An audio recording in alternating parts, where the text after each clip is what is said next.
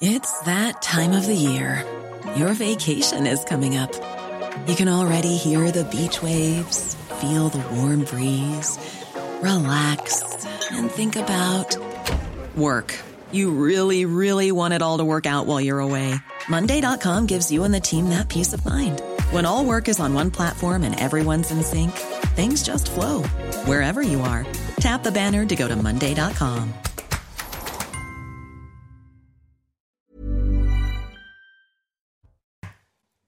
Bonsoir à tous, très heureux de vous retrouver comme chaque soir de 22h à minuit, Soir Info pour décrypter euh, toute l'actualité du jour et elle a une ce soir alors que les actions des militants écolos se multiplient en France. Emmanuel Macron avec les autres chefs d'État, la COP27 en Égypte, un sommet dont les militants les plus radicaux pensent qu'il ne sert à rien, si ce n'est à brasser des tonnes de CO2 en raison des voyages en avion. À quoi sert véritablement cette COP27 Qui sont les plus gros pollueurs? Qui devrait payer la facture?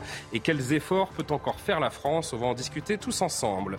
Au cœur d'une polémique, le bateau d'une association humanitaire bloquée en Méditerranée a pu commencer à débarquer des personnes migrantes sur le port de Catane en Sicile hier. Trois autres bateaux humanitaires avec 900 migrants à bord ont aussi demandé à pouvoir accoster, mais le gouvernement italien n'a autorisé que les femmes, les mineurs et les malades à débarquer. Le pape François, lui, prend parti, prône un accueil sans condition d'un côté, l'aspect humanitaire, de l'autre, la fermeté en matière d'immigration. Comment trancher Débat à suivre. Et puis, euh, classer sans suite les affaires jugées trop anciennes ou pour lesquelles aucune enquête n'a été menée. C'est ce à quoi les magistrats sont incités, si l'on en croit une dépêche interministérielle qui date de mai 2021. Voilà, qui devrait relancer la polémique persistante sur le manque criant de moyens de la justice. N'est-ce pas, monsieur Messia? Bonsoir à vous. Bonsoir. Président de l'Institut Apollon. Ravi d'être. En votre compagnie ce soir, tout comme Karim Abric, évidemment, de la rédaction de CNews. Bonsoir, cher Karima. Bonsoir, Jean-Sébastien Ferjot, directeur de la publication d'Atlantico. Merci d'être là. Merci, Alexandre Devecchio, de, de, démarrer, j'allais dire de continuer. Ben non, nous sommes lundi, de démarrer cette semaine avec moi, rédacteur en chef au Figaro. Bonsoir à Philippe Doucet. Bonsoir. Porte-parole du Parti Socialiste. Socialiste qui augmente la taxe foncière à Paris. Hein. Vous avez de la chance, c'est pas au programme. Malgré les promesses contraires d'Anne Malgré les promesses de campagne d'Anne Hidalgo. Euh, mais, vous inquiétez pas, on va vous, je suis on pas vous attaquera pas là-dessus ce soir. Je suis ici, je suis tranquille. Avant d'entamer les débats, avant d'entamer les débats, Mathieu Devez, le rappel de l'actualité, les 22h01. Bienvenue dans Soir Info. Deux jeunes alpinistes portés disparus depuis samedi ont été retrouvés morts aujourd'hui en Savoie. Âgés d'une vingtaine d'années, ils étaient partis à ski gravir la petite face nord de la Grande Casse, c'est le plus haut sommet du massif de la Vanoise. Ils ont certainement été emportés par une petite plaque avant, c'est-à-dire une accumulation de neige formée par le vent. Onze anciens évêques mis en cause pour des signalements de violences sexuelles à Lourdes. Éric de Moulin-Beaufort insiste sur la grande diversité des situations, des faits commis ou reprochés. Il révèle notamment une conduite répréhensible de l'ancien archevêque de Bordeaux, le cardinal Ricard. C'était avec une jeune fille de 14 ans. On écoute le président de la conférence des évêques. Cet aveu du cardinal Ricard, nous l'avons, nous évêques, accueilli hier comme un choc. Vous pouvez vous représenter l'estime dans laquelle il est tenu par nous, qui l'avons élu deux fois comme notre président, et qui avons été les témoins de son épiscopat à Grenoble, à Montpellier et à Bordeaux. La lutte contre le harcèlement scolaire est une priorité pour le gouvernement. Lors d'une visite avec Brigitte Macron dans un collège de Seine-et-Marne, Papendiaï assure qu'il existe une prise de conscience du problème. Selon le ministre de l'Éducation, le programme de lutte contre le harcèlement a donné d'excellents résultats. Un avis partagé par Brigitte Macron, on l'écoute. Je constate que maintenant, il y a énormément de personnes qui sont au courant. Depuis l'installation de ce programme phare, et euh, tout d'abord Jean-Michel Blanquer et maintenant Papendiaï le font croître. Et donc ce programme, c'est très important, c'est une prise de conscience. Ce qui fait qu'effectivement, si vous lisez les chiffres, vous avez l'impression que les chiffres sont plus importants. Mais ce qui est beaucoup plus important, ce sont le nombre de gens au courant et le nombre de gens qui parlent. Donc en cela, effectivement, les chiffres sont éloquents. C'est un programme qui marche et qui a un large écho. On termine ce journal avec du football. Le PSG affrontera le Bayern Munich en huitième de finale de la Ligue des Champions. Arrivé deuxième de son groupe, le club de la capitale recevra le Bayern le mardi 14 février. Et pour le match retour, les joueurs de Christophe Galtier se rendront sur la pelouse des Bavarois. Ce sera le mercredi 8 mars, soit dix jours après le classique au Vélodrome. Merci beaucoup, Mathieu Devez. La COP27, à quoi ça sert? On tente de. Bah, peut-être à quelque chose quand même. Oui à rien. À rien, j'étais sûr. On va tenter de trouver une bonne raison quand même d'accompagner cette COP27 pendant 15 jours. Après la pub, à tout de suite. Nous sommes de retour en direct dans Soir Info. Karim Abrik, Jean Messia, Jean-Sébastien Ferjou, Alexandre Devecchio, Philippe Doucet, la COP27 à l'heure des comptes et des règlements de compte. Alors que les actions des militants écolos se multiplient en France, Emmanuel Macron est avec d'autres chefs d'État donc en Égypte depuis aujourd'hui. Qui sont les pollueurs? Est-ce déjà trop tard pour agir efficacement, contrer les effets de nos excès passés ou encore trop présents? On va en discuter, mais d'abord, je voudrais qu'on entame ce débat avec euh, les propos euh, liminaires, j'ai envie de dire, d'Antonio Guterres aujourd'hui à Sharm el-Sheikh, donc en, en Égypte. Préambule très alarmiste de la part du secrétaire général des Nations Unies. Les deux plus grandes économies, les États-Unis et la Chine, ont la responsabilité particulière de joindre leurs efforts pour faire de ce pacte une réalité. C'est notre seul espoir d'atteindre nos objectifs climatiques. L'humanité a le choix, coopérer ou périr. C'est soit un pacte de solidarité climatique, soit un pacte de suicide collectif. Commentaire sur cette euh, formule choc du patron de, de l'ONU qui veut commencer, Jean-Sébastien ou Philippe, allez-y. Bah, Euh, lanceur d'alerte ou alarmiste, euh, le patron de l'ONU? Non, assez lucide. On sait très bien qu'aujourd'hui, le niveau de pollution par les Américains est tout à fait considérable. Euh, L'écart entre un pays africain et les États-Unis, ou même entre un pays européen et les États-Unis, d'émissions considérable. carbone. Pardon D'émissions carbone. D'émissions carbone. c'est un- Oui, mais c'est pas le même sujet. la Non, non, vous avez raison. Donc, euh, en tout cas, le, le niveau des Américains est tout à fait considérable. Je crois que c'est de 1 à 20 par rapport à un pays euh, africain ou la moyenne des pays africains. Et on voit bien que la Chine, notamment avec la montagne de centrales à charbon qui continue à construire au demeurant, euh, sont des enjeux. Donc, euh, euh, le sujet, nous, on, on vit le réchauffement climatique en France, on le vit en Europe. Mais moi, ce qui m'intéresse, c'est cette surenchère, sécheresse, euh, cette surenchère dans les déclarations. euh, insupportable. euh, on, on- on va réentendre parce qu'il y en a. c'est- En fait, à chaque COP, vous avez euh, quelqu'un qui monte à la tribune et qui fait une envolée lyrique sur le suicide de l'humanité. Jacques Chirac en 2002. Il y en a eu bien d'autres. Et là, le patron de, de l'ONU. Moi, ce que je me dis, c'est quel est l'intérêt de ce genre de phrase, si ce n'est de, de frapper les esprits et de Mais et d'envoyer les jeunes les plus radicaux que l'on voit en ce moment euh, détériorer des œuvres d'art ou euh, s'enchaîner à des poteaux de rugby? Ah oui. Euh, voilà ce que l'on crée en fait. Je vois pas le trop mais l'intérêt. Karim Abrik et Jean-Sébastien Ferjou. J'allais dire surtout, c'est à eux que revient la responsabilité de proposer des choses et d'arriver avec des solutions. Donc, si c'est simplement pour faire des constats, des constats, on les fait à tous les jours, on les fait depuis des années. Donc, on s'attend à plus. Et effectivement, quand on entend jour après jour juste des constats alarmistes comme ça, ben, faut pas s'étonner après qu'il y a toute une génération qui décide de se mettre comme ça sous des voitures parce qu'ils sont désespérés, parce qu'on leur dit, vous allez mourir demain. Cela dit, il y a une vraie inquiétude. C'est vrai que l'augmentation, par exemple, des, des Oui, mais est-ce que c'est est -ce c'est vrai ce qu'il dit? Moi, c'est ça qui m'intéresse. Vous avez le secrétaire général de l'ONU aujourd'hui qui nous dit soit, chers amis, vous coopérez, soit on va tous mourir. En gros. Eh ben, Bah, le problème, c'est que. Ben non, Mais justement. quand, comment, Mais de quoi Il n'y a aucun fondement. Sur quel fondement, Non, mais justement Il y a un défi climatique que personne euh, ne conteste. Et effectivement, il serait mieux s'il pouvait y avoir- des actions collectives. Mais du reste, il y en a. Et un certain nombre de pays se sont déjà engagés, malgré tout, sur des voies qui font que les économies les plus développées ont réussi à le fameux découplage entre euh, PIB, point de PIB qu'on gagne, et émissions euh, de carbone. Donc il faut arrêter avec les discours qui sont totalement négatifs parce que psychologiquement, c'est totalement contre-productif. Mais surtout sur le On développe suicide, la fameuse autant je vous dis, autant je pense qu'il y a un, derf- un défi qui est effectivement vertigineux, autant il est mais complètement absurde de prétendre que l'humanité se suicide.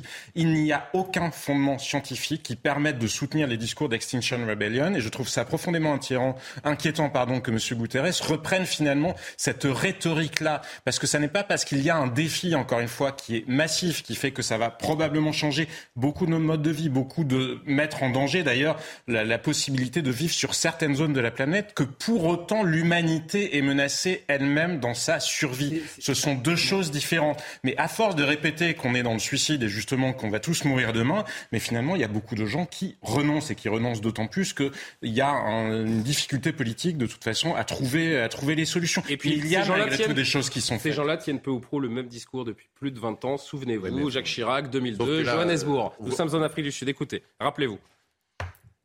Notre maison brûle. Et nous regardons ailleurs. Nous ne pourrons pas dire que nous ne savions pas. Prenons garde que le XXIe siècle ne devienne pas, pour les générations futures, celui d'un crime de l'humanité contre la vie. Voilà, cette alerte, elle est répétée à l'envi, chaque euh, COP, euh, 21, 22, 23, tout ce que vous voulez. Mais euh, qu'est-ce qui change? Que faut-il attendre de cette énième rencontre entre les grands de ce monde, Jean Messia et euh, Alexandre ouais, Si vous voulez, moi je vois depuis des années un grand paradoxe, c'est-à-dire que ce sont généralement les représentants des pays les plus vertueux euh, qui sont les plus apocalyptiques dans leurs propos. Alors même que les plus gros pollueurs non seulement ne participent pas euh, à ce genre de conférences, mais en plus on les, en, on les entend jamais prononcer de telles dé déclarations eschatologiques de fin du monde. Vous comprenez? Mmh. Donc ça, c'est, je, je vois là un premier paradoxe. Le deuxième paradoxe, c'est que tous ces radicaux qui sont biberonnés à ce genre de déclaration et donc qui y trouvent une On justification. les trois plus gros pollueurs de la planète. la Chine, les États-Unis et l'Inde. euh, qui sont biberonnés donc et qui sont encouragés dans une forme de, de fuite, en avion, euh, fuite en avant radicale, ils pratiquent leurs opérations uniquement dans les pays qui justement ont le moins d'efforts à faire parce qu'ils sont déjà très vertueux. Enfin, c'est tous ces jeunes militants radicaux qui, soi-disant, souffrent d'éco-anxiété, l'éco-anxiété n'étant qu'une crétinerie névrotique euh, qui peut se soigner avec des anxiolytiques euh, et une paire de baffes au mieux, eh eh bien, ils ne vont là, pas faire. non, ils ne vont pas faire. Soyez pas caricatural, Jean, parce ne que vont ça existe vraiment. ils Ça ne existe vraiment. Il y a des générations enfin, qui sont, comme vous le dites, biberonnées, mais plutôt biberonnées à cette anxiété qui, Mais nous parce est, que- parce qui est que- infusée dans la société. la Et il y a des gens qui sont vraiment dans cette Mais- mais souffrance, parce que- dans cette angoisse de demain. Et vous pouvez pas nier. parce que c'est une forme de propagande. C'est comme ça, on Attendez. peut pas se moquer d'eux. Juste, une question. Plus si, attendez, euh, oui, ok, d'accord. Mais Alors si moi, il y a juste une question que je me je- pose. je- je finis juste mon propos. Je finis juste mon propos. Si ces jeunes souffrent vraiment d'éco-anxiété et qui veulent changer le monde, c'est pas en badigeonnant des tableaux au Louvre ou à Rome ou en Espagne qu'ils aillent s'enchaîner dans des musées chinois ou qu'ils aillent euh, se s'allonger sur les routes indiennes. Or ça, ils ne le font pas, bizarrement, parce que c'est là que leur combat prend tout son sens. Mais venir expliquer aux Français qui prend sa bagnole que c'est lui qui pollue, alors que vous avez des centrales de malades en Chine et, et- et en Inde et aux États-Unis qui, elles, pour le coup, contribuent à la pollution mondiale, ça, bizarrement, il n'y a aucune action contre ces gros pollueurs. Donc, Oui, on peut quand même s'interroger sur l'intelligence de l'action, si vous voulez. s'enchaîner, à mon avis, il va vite Bah, je- finir dans justement, ce qui est vrai, c'est que le courage a des finir limites. dans un camp de travail. Courage a des limites. Les deux principaux pollueurs mondiaux, c'est la Chine, les États-Unis. Ils ne s'exprimeront pas. Xi Jinping ne viendra pas en Égypte. Son homologue Joe Biden, euh, américain, retenu par les élections mi-mandat, on en parlera d'ailleurs tout à l'heure. Il passera rapidement le, le 11 novembre. Donc c'est vrai qu'on se dit. Attendez là, on, on- on est sur une COP 27 pour le, le climat, pour le réchauffement climatique, et vous avez les deux plus gros pollueurs qui balayent d'un revers de main cette, euh, cette Oui, réunion qui est censée c'est de plus réflexion d'importance. sur la Donc, mondialisation, sur la production aussi, parce qu'il y a des biens qui sont produits en Chine, aux États-Unis, qu'on consomme partout à travers le monde. Oui, Donc, il y a quand même cette réflexion Ça, sur la délocalisation de certaines entreprises, sur le fait aussi notre rapport à cette consommation. C'est pas juste de se- de s'en vouloir, mais il y a aussi cette réflexion à avoir. Alors, quels efforts doivent faire les Français? Je vais euh, vous entendre, Alexandre. Je voudrais juste qu'on entende justement euh, Emmanuel Macron à la tribune aujourd'hui. Nous ne sacrifierons pas nos engagements climatiques sous la menace énergétique de la Russie. Et donc l'ensemble des engagements tenus par les pays doivent se poursuivre. Pour les pays les plus riches, en particulier les pays européens dont la France, ça a été le dépôt de nos stratégies nationales conformément à nos engagements. Ça doit être maintenant le respect de celles-ci. C'est une ligne d'action qui est le Fit for 55 et le plan européen de réduction de nos émissions à hauteur de 55% de baisse pour 2030. Et c'est au fond une stratégie qui va beaucoup reposer sur la sobriété énergétique, sur euh, le développement accéléré des renouvelables et des solutions qui permettent de nous passer de manière durable des fossiles comme l'accélération du nucléaire. Alexandre Devecchio, réaction. Euh, oui, non, mais euh, moi j'étais plutôt sensible. Je pense que c'est quand même une thématique euh, importante, euh, l'écologie, mais j'avoue que la manière dont, dont c'est asséné, ça a un effet contre-productif et démobilisateur. Donc euh, plus il crie fort, plus j'ai envie de m'enfuir. J'ai l'impression que c'est euh, un discours religieux. Mais c'est pas le même combat, Et- et ce qu'on voit à la et- COP27 et les, et les les radicaux. curés, et les curés m'emmerdent pour le pour dire la, la chose. Donc j'ai j'ai pas envie de. Bon, un rédacteur en chef du Figaro, c'est pas bon, Je ça. trouve que c'est pas. Ah, il parle que, des voilà, curés de l'écologie, Que hein. c'est pas que c'est pas rationnel. Bon, après, qu'est-ce que qu'est-ce qu'on peut faire nous à notre échelle? Moi, je pense que c'est ridicule d'emmerder les automobilistes euh, français qui ont besoin de leur voiture.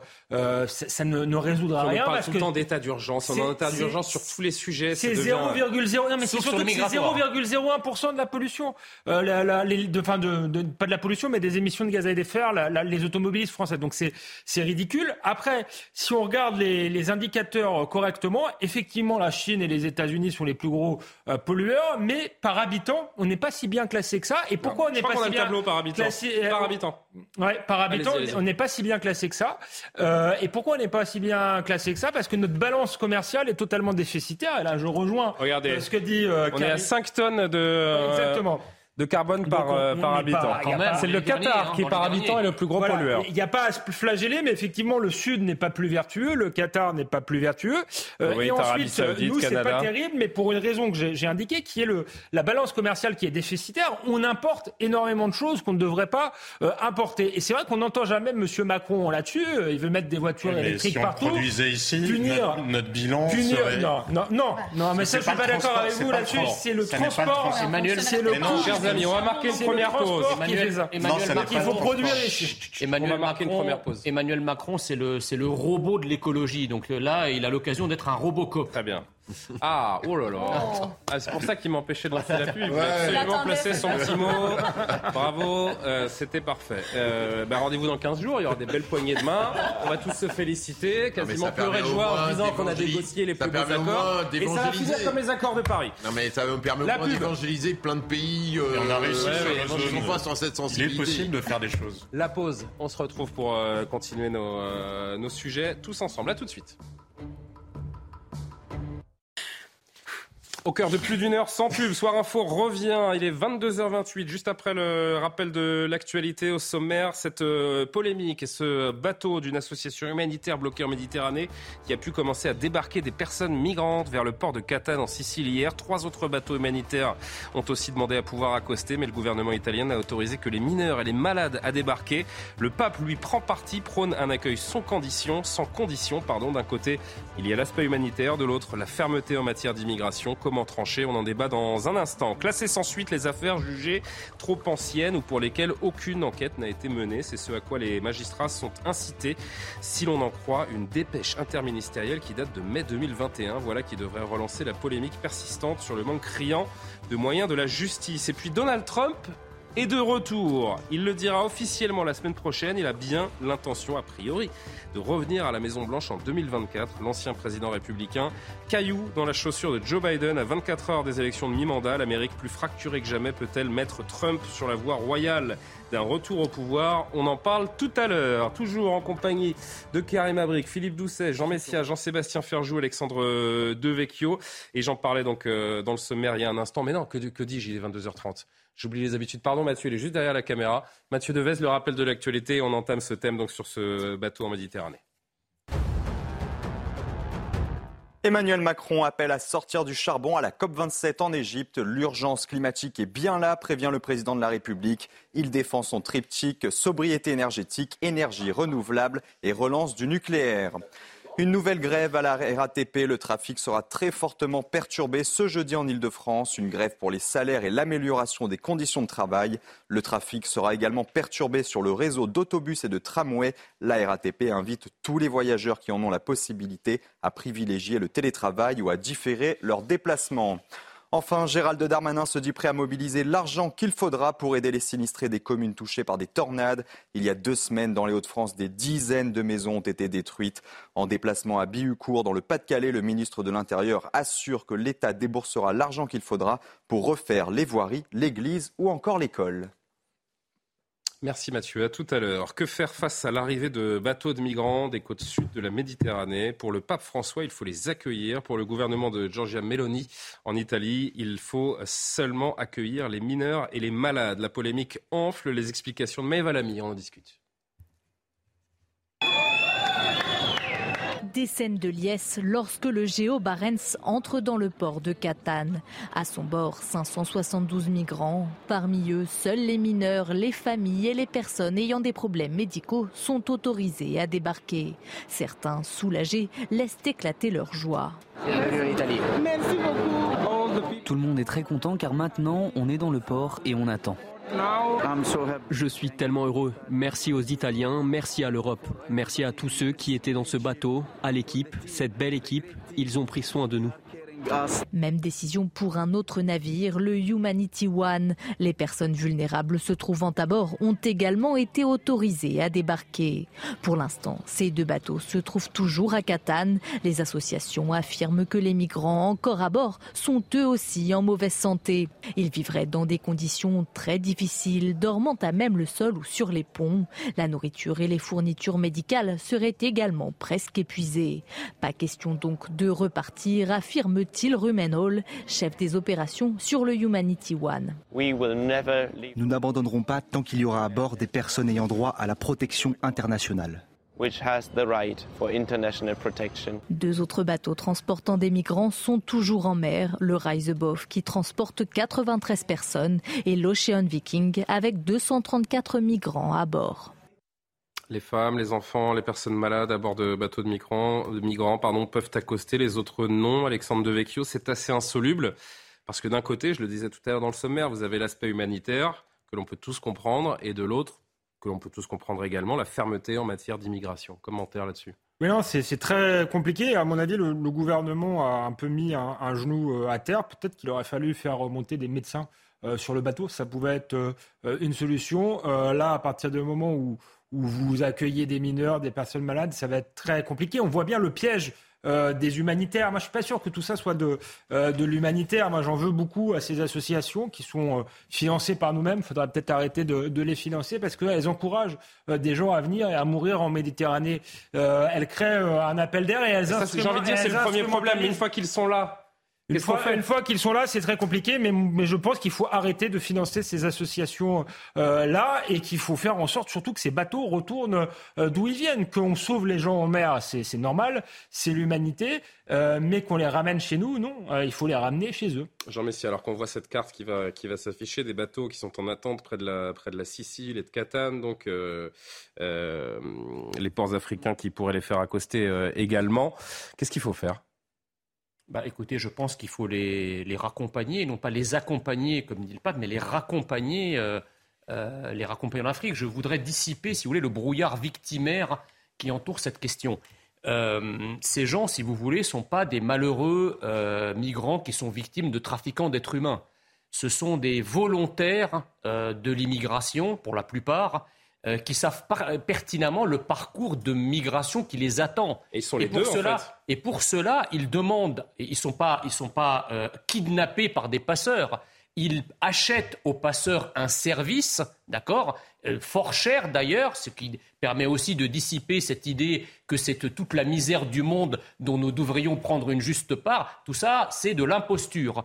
Euh, je pense que. gens, euh, non, si on vous écoute, ce sont des, des, des nantis étrangers euh, ah bah, qui. Écoutez, quand, quand il y a des, des, tas d'études qui ont été faites, des tas d'études qui ont été faites sur le coût moyen payé par ces immigrés pour venir parce que ça en coûte Europe. cher qu'ils ont de l'argent. Et alors derrière, peut-être parfois avoir économisé pendant des mois ou avoir... parmi les moins pauvres de leur pays. Exactement, ça c'est la première chose. La deuxième chose, c'est que ces organisations euh, pseudo-humanitaire exploite en réalité le droit de la mer, qui est une loi qui est belle par ailleurs, hein, qui permet de sauver effectivement des gens qui se noient, etc. Mais là, si vous voulez, nous avons affaire à une instrumentalisation du droit, puisqu'ils vont chercher les migrants de plus en plus près des côtes libyennes, d'accord? Et, euh, euh, ils peuvent, si on applique strictement le droit de la mer, ils devraient faire débarquer ces migrants en Libye ou vers les côtes les plus euh, proches. En, Tunisie. Je termine en disant que on nous présente souvent la Libye comme un endroit peu sûr pour les migrants. C'est l'argument qui est cité pour ne pas les raccompagner. L'Union européenne, de manière générale, et l'Italie, de manière particulière, financent un programme d'aide à, la marine libyenne pour leur payer des vedettes pour intercepter les esquifs de migrants lorsqu'ils sont dans leurs eaux territoriales. Où croyez-vous que la marine libyenne ramène ces migrants? Ils les ramènent en Libye. Donc est-ce qu'on peut penser que l'Union européenne et l'Italie financent un programme d'aide à la marine libyenne pour ramener des migrants dans un pays qui leur est euh, euh, hostile? C'est incompréhensible. Et enfin, lorsque ces migrants choisissent de venir en Europe, ils passent par la Libye. Donc comment la Libye serait dangereuse pour eux lorsqu'ils vont s'embarquer et parfois attendre un mois une embarcation et ne serait plus dangereuse, si vous voulez, lorsque les migrants arrivent en Libye pour immigrer vers l'Europe? Soit la Libye est dangereuse lorsque les migrants y arrivent pour migrer vers l'Europe, soit elle ne l'est pas. Mais elle ne peut pas être dangereuse dans un cas et pas dans l'autre. Karim Abrik. Oui, j'allais dire, une fois qu'on répond à tout ça, moi, c'est la question, en fait, sur ce grand débat hein, de, de, cette, de, cet accueil de migrants et tout.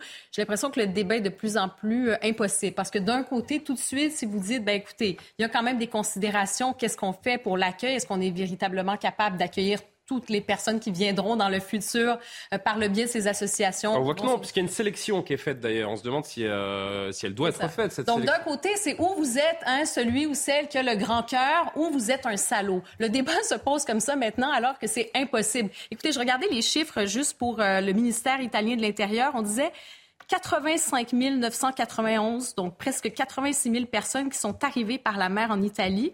Ça, c'est entre le 1er janvier et le 2 novembre 2022. On est presque à 86 000. Et l'année dernière, c'était beaucoup moins. Et ainsi de suite à chaque année. Donc, il y a mmh. aussi toute la question de, de, la responsabilité. Ensuite, quand je vois tellement de migrants qui se retrouvent dans des tentes à vivre comme ça, euh, sous les ponts, même à Paris ou quoi que ce soit, on se dit, bon, écoutez, il y a quelque chose qui est... Est-ce qu'on est, qu'on est capable de bien accueillir, de bien intégrer? bon, une fois que c'est dit, une fois que vous voyez un bateau comme ça, vous n'avez plus le choix maintenant. Vous n'avez pas le choix de, de répondre à ces, à ces personnes-là, de les aider. C'est assistance à personnes en danger. Donc, je pense qu'il y a une responsabilité. Mais pour la suite des choses, il va falloir ouvrir le débat. Ça peut pas être ce, ce débat de vous avez un cœur ou vous êtes un salaud. Il y en a un qui prône un accueil sans condition. C'est le pape François qui s'est exprimé sur cette question. Écoutez-le.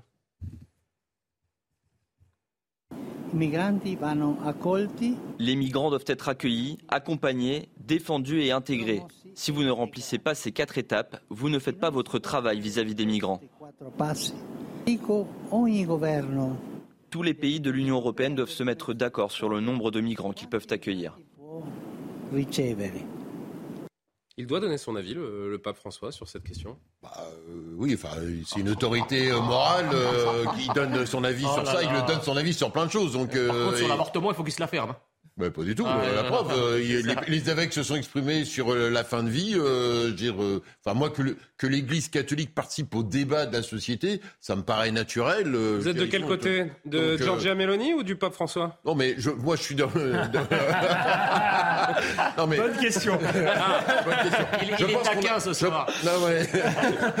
Vous m'avez pas répondu, hein Si si, c'est compliqué. Je vais répondre, c'est dès que j'ai fini de sourire. Donc le pape, il a raison de rappeler à tout un chacun ce que, ce que Karima vient d'évoquer, c'est qu'on a aussi un devoir d'humanité quelque part. Après, je constate que Mme Mélanie euh, fait l'inverse de ce que M. Salvini qui était ancien président du Conseil, qui lui avait refusé tous les bateaux, euh, que, aucun débarquement. elle, aujourd'hui, voilà, elle a mis un genou à terre selon, selon l'expression, moi je sais pas l'expression que j'emploierais, c'est qu'en fait, elle est bien obligée de faire la, de la réelle politique dans la situation italienne et dans la situation européenne, et même par rapport au pape, parce que nous, le pape, c'est un débat en France, mais en Italie, c'est une force morale et politique importante, l'Église catholique, plus qu'en France.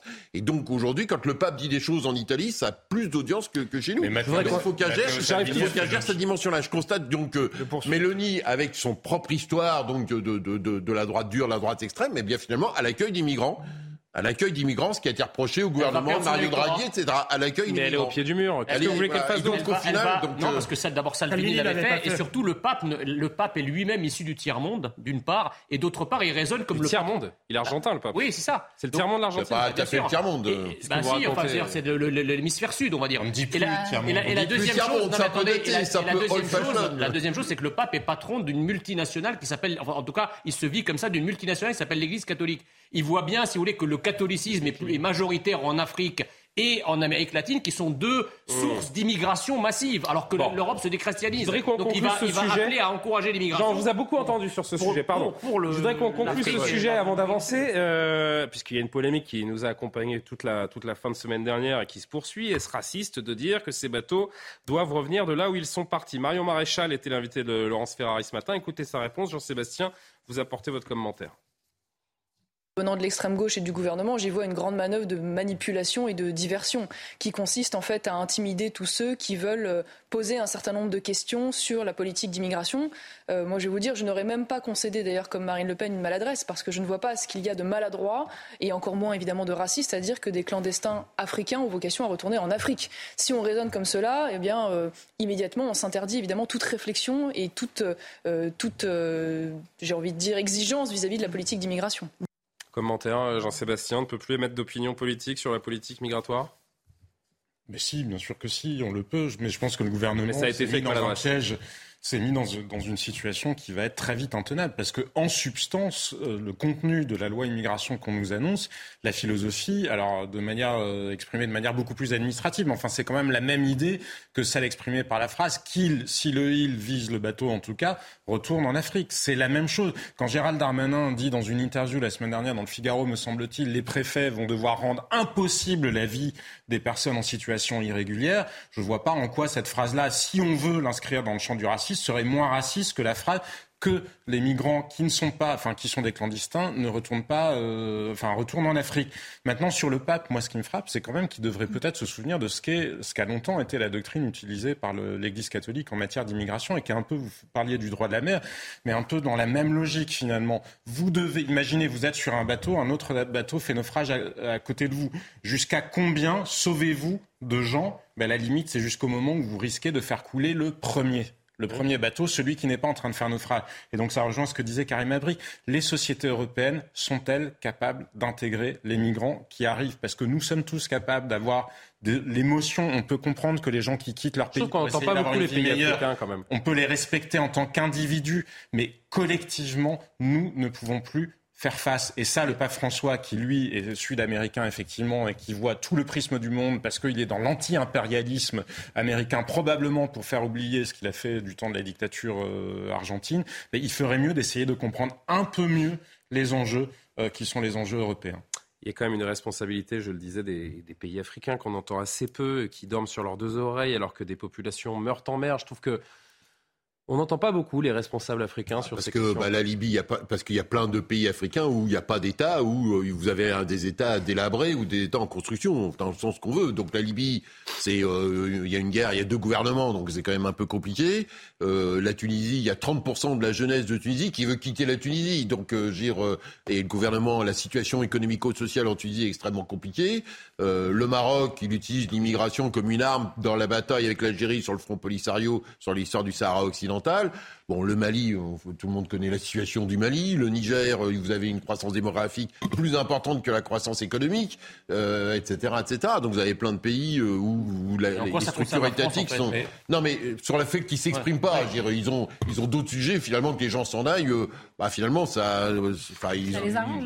Bah, je sais pas si les arrange, en tout cas, ça rentre pas, ça rentre pas dans leur scope, en fait. Hein. Juste d'un mot sur la question du racisme. On va avancer que dans beaucoup de pays africains, il existe des mouvements anti-immigration. Il y a un mouvement qui est né à Soweto, dans les townships, comme on dit, vraiment dans les quartiers noirs hein, de sud-africains, euh, voilà, qui sont totalement opposés justement aux migrants qui viennent d'Angola, qui viennent du Congo. Et ça existe aussi au Nigeria, ça existe aussi au mmh. Ghana. et donc toute la rhétorique sur le racisme au motif que les blancs seraient dans la culpabilité raciste parce que ils essayent de réfléchir à la question de l'intégration. Ce qui serait raciste, ce serait de dire vous êtes des êtres inférieurs, donc on s'en vous soyez en train de mourir. Ce qui n'est pas raciste, c'est de dire nous devons réfléchir à la cohésion de la société et à nos capacités d'accueil. Mais je constate que jamais la France insoumise ne commente les mouvements dans les pays africains qui sont eux-mêmes anti-migrants pour les migrants des pays voisins. Ça, ça leur échappe totalement. Non, juste lorsque des peuples entiers euh, essayent de forcer une frontière pour s'installer sans et souvent contre l'avis euh, euh, de, de, des peuples européens, moi j'appelle pas ça une immigration, j'appelle ça une colonisation. Un mineur de 15 ans a effectué quatre cambriolages et tentatives de cambriolage dans la seule nuit du mardi au mercredi 26 octobre dernier dans la vallée de Chevreuse. Le tout entre 1h et 7h du matin. Pourquoi est-ce que vous en parle alors qu'il s'en est pris à deux maisons, un camping-car? Finalement, il a été interpellé, déféré, condamné à six mois de prison ferme. Mais comme c'est un mineur isolé, eh bien la loi n'autorise pas son expulsion avant sa majorité. Il restera donc sur le territoire français. Les explications d'Amour Bucco. Un mineur de 15 ans a été interpellé. Il était euh, soupçonné d'avoir réalisé quatre cambriolages et tentatives dans la seule nuit du mardi au mercredi 26 octobre dans la vallée de Chevreuse. Alors, tout s'est passé entre 1h et 7h du matin. Alors, il aurait d'abord euh, tenté d'entrer dans une pharmacie en brisant la vitrine pour dérober le fond de la caisse. Ensuite, il s'en serait pris à, deux euh, domiciles privés. Il aurait caillassé les fenêtres pour tenter d'y rentrer, mais se serait fait chasser à ce moment-là par les occupants des lieux. Puis enfin, troisième, quatrième fait, Il a dégradé un camping-car. Alors le parquet de Versailles indique que le jeune homme a été condamné seulement hein, pour le vol de la pharmacie à six mois d'emprisonnement avec mandat dépôt, donc six mois de prison ferme avec une interdiction définitive du territoire français. Il faut rappeler que ce jeune homme, qui est un mineur isolé, est en situation irrégulière et de nationalité marocaine. Alexandre je vous regardais entendre, euh, écouter Amaury Bucco avec euh, beaucoup d'attention. On touche du doigt notre impuissance, l'impuissance de l'État. Alors là, il, a été, euh, sur la fin, il a été interdit de territoire. Je pense que c'est ça, c'est une, bonne chose. C'est trop rarement prononcé qui va devoir rester sur le territoire jusqu'à sa, jusqu'à sa majorité. Moi, je pense qu'il faut euh, là aussi avoir. Du, enfin, attendez, après, le jour de ses 18 ans, aller le retrouver. le... Euh, le... oui, il va être dur à, à, retrouver, effectivement, et à expulser avec les. Mais, mais je pense que ça pose tout simplement la question de ce statut de, de, de mineur isolé. Moi, je pense qu'il faut, il faut l'abolir parce que c'est devenu une filière pour euh, l'immigration clandestine. Beaucoup ne sont pas mineurs. Il faut savoir qu'à partir du moment où ils sont théoriquement majeurs, ils ont des papiers automatiquement, ce qui fait d'ailleurs que les, passeurs font payer beaucoup plus cher euh, les mineurs que les, euh, que les majeurs. Donc on voit que c'est une, filière très importante pour l'immigration illégale. Donc euh, il faut faire fi, encore une fois, des associations qui font du chantage émotionnel et qui ne représentent pas grand monde. Je crois que les Français sont assez très majoritairement pour une régulation très forte de l'immigration. Donc il faut avoir le courage politique d'abolir ce statut qui n'a aucun sens. Philippe Doucet, ça fait des années que ces mineurs étrangers isolés sont souvent, ni mineurs, ni isolés, euh, passent à travers les mailles du filet car on ne peut rien contre eux. Il y a une forme de prime à la délinquance tout de même. Bah, sur la question euh, de qui est mineur, euh, de ce que j'ai pu regarder, en fait, c'est très compliqué de détecter. Enfin, en gros, il y a des bah, C'est très compliqué parce que c'est interdit, en fait. il, y a des tests osseux que les oui, mais il faut, que le, faut que le migrant en question l'accepte. Que le juge accepte, mais même quand le juge accepte, d'apprécier une évolution corporelle sur l'évolution euh, des os, de ce que j'ai pu lire, ça est assez compliqué. Le sujet, c'est qu'effectivement, c'est devenu, euh, euh, pour le coup, Alexandre Vecchio le disait, c'est devenu une, une filière parce que tout le monde a bien compris que là il y avait pas d'expulsion. politique laxiste donc des drames. Donc non mais parce qu'on est dans un cadre légal donc où on change le cadre légal, le cadre légal. et on a bon parce qu'effectivement aujourd'hui c'est devenu c'est devenu une une source principale de, de, de trafic parce que tout le monde a bien compris. Mais parce que, comme Alexandre le disait, ces mineurs, ils sont soutenus, ils sont aidés par des associations pour identifier les failles de notre droit, pour pouvoir justement il y a pas passer de entre les mailles des filets. Pour le coup, il y a le droit tout court. Comment? Il y a le droit tout court. Il n'y a pas de faille dans le droit. Il y a le droit. Non, mais non, mais ces gens-là ne connaissent pas forcément notre droit et comment y ah, échapper. et comment y échapper alors que les associations sont là pour faire le boulot. Le droit, ça change, donc il faut changer le droit. Et ensuite, il faut arrêter de subventionner des gens qui, euh, pour se pour faire plaisir de manière associations, mais faut dire qu'en Tunisie, tout le monde. Mais elle joue un rôle important, Philippe. En Maroc, tout le monde. Non, oui, mais. Il n'y a pas besoin des associations. au Maghreb, tout le monde connaît comment le système il marche. Non, mais en plus, je parlais. Moi, j'en apprends tous les jours sur comment on peut passer, comment on peut contourner là. associations. En l'occurrence, je pense que. C'est une filière en soi. Hein, mais la solution, c'est de dénoncer la Convention internationale des droits de l'enfant et y adhérer avec un protocole additionnel qui fait que effectivement euh, le devoir de protection de l'enfance est garanti mais il ne faut pas que nous nous empêchions de virer euh, des mineurs si on les considère comme des fugueurs transfrontaliers, ce qui est souvent le cas. Parce que effectivement, je termine là-dessus, euh, les migrants isolés, c'est devenu aussi une filière d'immigration au même titre que le droit d'asile, au même titre que les visas étudiants. Toutes ces vannes sont ouvertes et la, la question des mineurs isolés aujourd'hui, est devenue une bombe à fragmentation qu'il faut absolument déminer. Voilà, c'est tout. Au-delà de tout ça, les règles même européennes, euh, on peut demander un visa euh, pour euh, les Pays-Bas et arriver à Amsterdam Schiphol et traverser l'Europe. Et traverser. Donc, où on a une politique migratoire européenne avec quelque chose sur ce on se met d'accord, comme on se met d'accord sur la taille des tomates et on a quelque chose d'organisé, où on essaye de, où on fait autrement. Mais aujourd'hui, avec des visas classiques, euh, un Marocain peut arriver euh, à Amsterdam et euh, faire Amsterdam-Paris, il n'y a aucun contrôle. Hein. J'étais en Belgique il y a quelques jours, la frontière entre la Belgique et la France, c'est un, un, panneau sur la route. Hein. donc, vous n'avez même pas ouvert le coffre. Donc, maintenant, on m'a ouvert pas le coffre. on aurait dû. Donc euh, comment Non, non, je n'avais pas Alexandre de Vecchio dedans, donc il n'y avait pas de problème. Mais bon, donc euh, du coup, euh, le système légal, il y a plein d'immigrations parfaitement légales dans le cadre de nos règles européennes, sans aller chercher les associations, ou la question du droit d'asile. Je crois qu'il faut simplement admettre l'idée que, vous le disiez, ils sont au courant dans ces pays-là de toutes les filières. La seule chose qui marche, qui marche principalement, en tout cas en matière d'immigration, c'est contrer l'appel d'air. Regardez ce qui s'est passé avec Donald Trump. Comme Donald Trump a parlé de son mur avec le Mexique, il ne l'a jamais construit, ou en tout cas il en a construit. Un peu quand même. Oui, enfin une partie. Et Biden l'a prolongé. Mais, mais, euh, mais ça a tari enfin, provisoirement les flots de migration vers les États-Unis. Je ne vous parle pas de l'effet Covid, je parle des années Hors Covid, quand Joe Biden est arrivé, après avoir fait campagne sur le fait qu'il allait inverser les politiques migratoires, alors que justement il ne l'a pas fait, comme vient de le dire euh, Jean Messia, et qu'on continue à séparer par exemple les mineurs euh, de leurs parents, exactement comme on le faisait du temps de Donald Trump, et c'est un crime contre l'humanité du temps de Donald Trump, et ça ne l'est mystérieusement plus depuis que c'est un démocrate qui est à la Maison Blanche. Mais voilà, les, flux migratoires s'étaient taris, ou en tout cas avaient nettement diminué. Ils ont repris depuis. Donc la politique que vous affichez, si vous vous affichez comme un pays d'accueil d'une manière ou d'une autre, de toute façon, vous créez un appel d'air parce que nous sommes dans un monde où il y a des smartphones et nous sommes dans un monde où les gens qui vivent de l'autre côté de la Méditerranée savent pertinemment ce qui se passe. Dernier mot. L'ouverture des frontières migratoires entre en contradiction flagrante avec un État social fort. Vous savez qui a dit ça? Madame, Fred... Madame la première ministre danoise. Qui vient d'être réélue. Donc pourquoi, pourquoi ce qui serait vrai dans un Danemark social-démocrate serait pas possible et faux en France. Ah, il y a des mesures prises par ce Danemark social-démocrate ces derniers mois qui font, euh, rejoint la qui font rougir plus d'un socialiste, oui. Euh, Jean Messia. Oui. Karim, très vite, s'il vous plaît. Je pense qu'il y avait cet idéal d'ouverture qui était salué, qui était merveilleux. Et là, on voit certaines limites avec le retournement de ce droit d'asile, des droits internationaux aussi. Donc, on voit que certains utilisent ce droit pour eux-mêmes et euh, que ça peut aller en contradiction avec les, j'allais dire, les, les, différents pays. Et ensuite, c'est toute la réflexion, effectivement, sur les politiques migratoires. Je sais qu'en Europe, c'est différent. Il y a l'espace Schengen, tout ça. Mais quand on regarde en Amérique du Nord, par exemple, où on est plus dans une politique d'immigration choisie, où on parle de quotas. Ici, je sais que c'est très tabou, mais il va y avoir de quotas d'immigration dite économique, quotas d'immigration euh, dite de, réfugiés. Donc oui, euh, il y a tant de pourcentage, ce sont des réfugiés, tant de pourcentage chez immigration économique.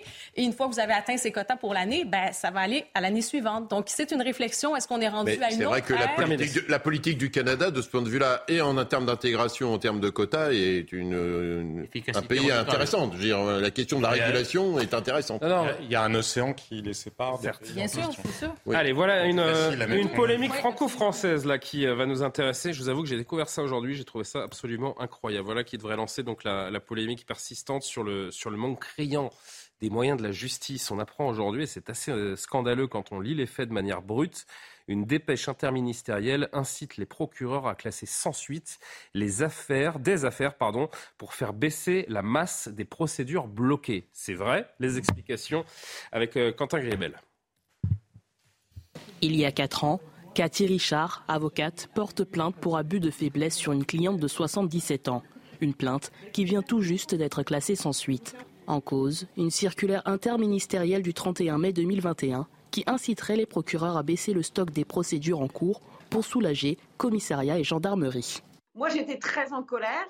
Et puis, dans un second temps, j'étais quelque part soulagée parce qu'au moins, là, il était écrit officiellement ce que on savait depuis longtemps, c'est-à-dire que ben, on a des classements sans suite qui sont euh, qui sont pas normaux.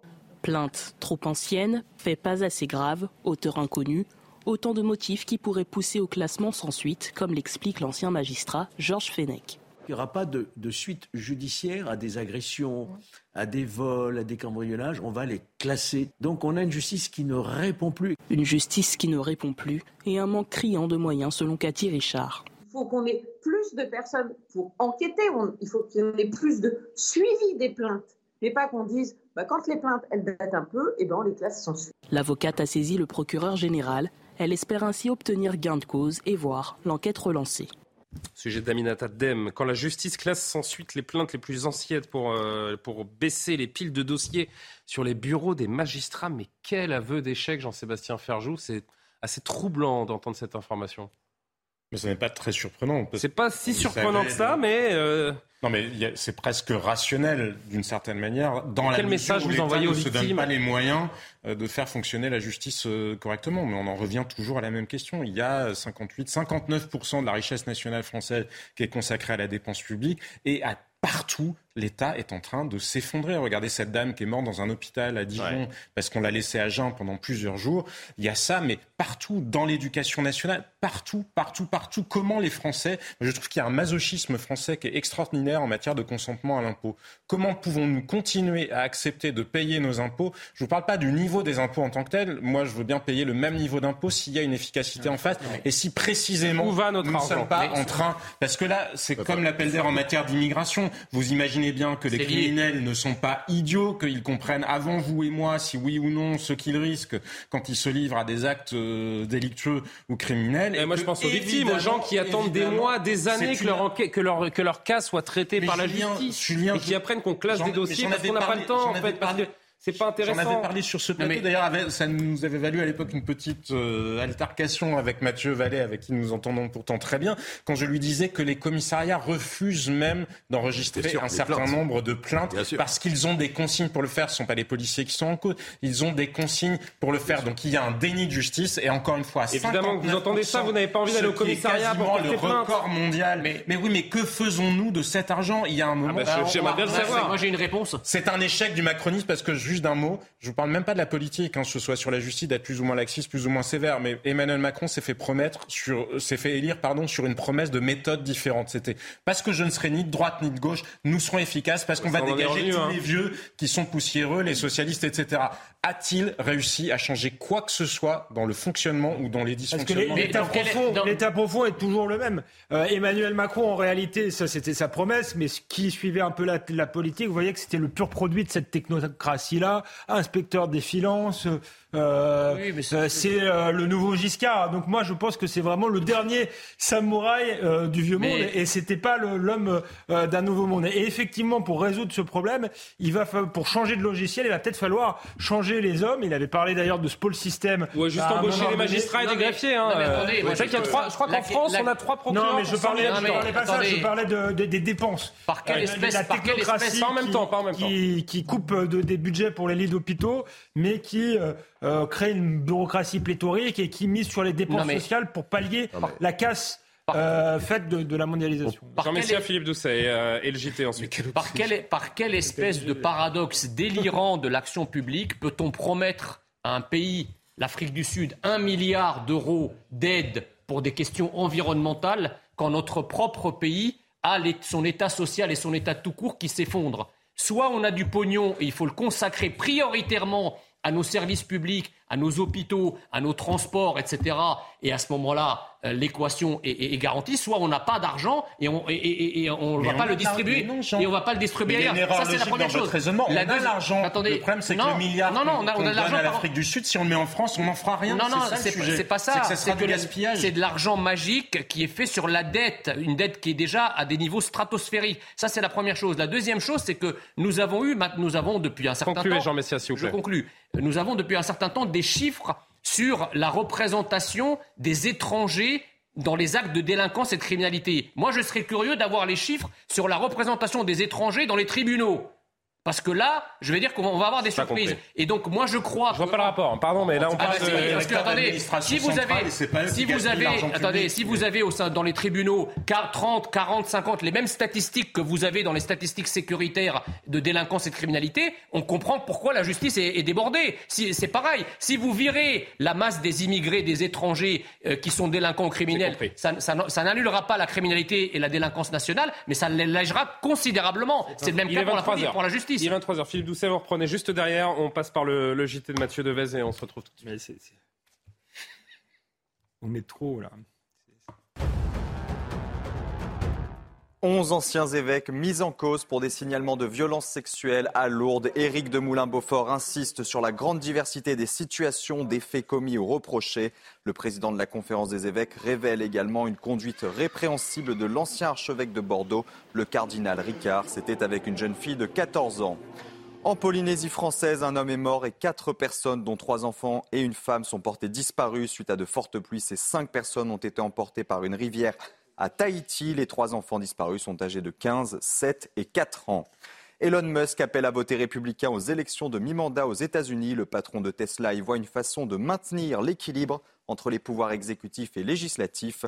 Les Américains voteront demain pour les élections de mi-mandat afin de renouveler l'ensemble des sièges de la Chambre des représentants, plus d'un tiers du Sénat et une trentaine de postes de gouverneurs. Enfin, en football, le PSG affrontera le Bayern Munich en huitième de finale de la Ligue des Champions. Arrivé deuxième de son groupe, le club de la capitale recevra le Bayern le mardi 14 février. Et pour le match retour, les joueurs de Christophe Galtier se rendront sur la pelouse des Bavarois. Ce sera le mercredi 8 mars, soit dix jours après le classique au Vélodrome. Eh ben, on souhaiterait une bonne Saint-Valentin aux Parisiens. Donc, euh, c'est une réalité. On reste sur ce sujet qui fait euh, bondir les, victimes quand la justice classe sans suite des plaintes les plus anciennes pour faire baisser les piles de dossiers sur le bureau des, magistrats. Philippe Doucet, vous réagissez. Je voudrais juste que vous entendiez Béatrice Brugère, qui est magistrate syndiquée, euh, FO, je crois, qui réagissait tout à l'heure sur le, sur le plateau de Laurence Ferrari. Ce qu'il faut savoir, c'est que c'est une pratique qui existe depuis longtemps. La difficulté aujourd'hui, et tout le monde le sait, c'est qu'on n'arrête pas de dire que la justice a des délais incroyables, qu'elle n'arrive pas à répondre. On a euh, une justice qui est totalement au bord de la rupture. Il y a une responsabilité de l'État, c'est-à-dire qu'on est sur une faute. Aujourd'hui, on est en train de payer l'addition d'années de sous-investissement matériel, mais pas que matériel, d'une vraie vision d'une politique. Alors qu'est-ce qu'on fait? On met ça sous le tapis? On met tout sous le tapis, comme dit Béatrice Bugère? Bah, En fait, euh, les chiffres, malheureusement, ils sont là. Hein. Par habitant, mais euh, sur le budget de justice, la moitié de celui de l'Allemagne. On doit être euh, au 17e rang, ou non, même plus que ça, 23e rang sur, 27, euh, euh, sur les 27 pays de l'Union européenne en budget de justice. Donc il manque des magistrats, il manque des greffiers, parce que le nombre des fois de jugements où on attend le greffier pour écrire le jugement, il est considérable. Même pour des simples divorces, des fois c'est deux ans, trois ans, parce que la procédure prend du temps. Les tribunaux... Ah, on disait tout à l'heure, dans quel domaine la France n'est pas déclassée Donc vous avez... Oui, mais pour le coup, je partage ce que M. Ferjou évoquait, c'est que on a paradoxalement un État qui se délabre de l'ensemble de nos services publics. Il suffit de prendre la 86 pour se rendre compte que vous, vous êtes sur un autoroute du tiers-monde et vous n'êtes pas sur un autoroute. Il suffit de prendre le métro, euh, le bus. Donc euh, le métro, vous allez à Londres. c'est quoi par rapport aux automobilistes par euh, rapport à l'état des Non, l'état, l'état, l'état des, infrastructures. Donc partout, vous avez des, des problèmes d'infrastructures et vous avez des problèmes de services publics dans plein de situations. Vous avez là ce que vient de dire la magistrate vaut pour les hôpitaux, vous l'avez entendu, où tout ça est en bout de course. Et donc effectivement, pendant des années, on n'a pas investi, où on est sur des process on a fait le numéro exclusif pour les médecins et ça fonctionne pas. Euh, là, les magistrats, euh, on fait, euh, on n'est pas capable de recruter des magistrats, des greffiers. On n'est même pas capable de, de désamianter le, tribunal de Créteil, de faire refaire la toiture du tribunal de Bobigny. Et pourtant, on est le pays qui a quasiment le record mondial sur le. Alors les prélèvements, de prélèvements. Oui, mais en même temps, nous, dedans, il y a toute la sécurité sociale. Je dire, non, mais là, je parle de pourcentage du PIB consacré à la dépense publique. Oui, encore donc autre effectivement, donc, euh, y a, vous avez le, le, débat sur euh, comment euh, on gère notre argent par rapport à ça. Mais en tout cas, je pense que les Français ressentent... Il n'y a aucune responsabilité Deux derniers mots. ressentent un effondrement progressif de notre État. Ils le vivent d'ailleurs très mal, puisqu'on est un, pays qui s'est... On est une nation créée autour de l'État. Bah, ça me fait penser ce que vous dites, à ce sondage qui est paru il y a quelques jours avec CNews, hein, 70% des Français qui mhm. jugent que la France est en déclin. Ah c'est quand même inquiétant, ce sentiment à tout le moins. Après, il faut, mhm. faut, le chiffrer, tout ça, mais on voit que c'est ce sentiment-là qui, qui, domine malheureusement.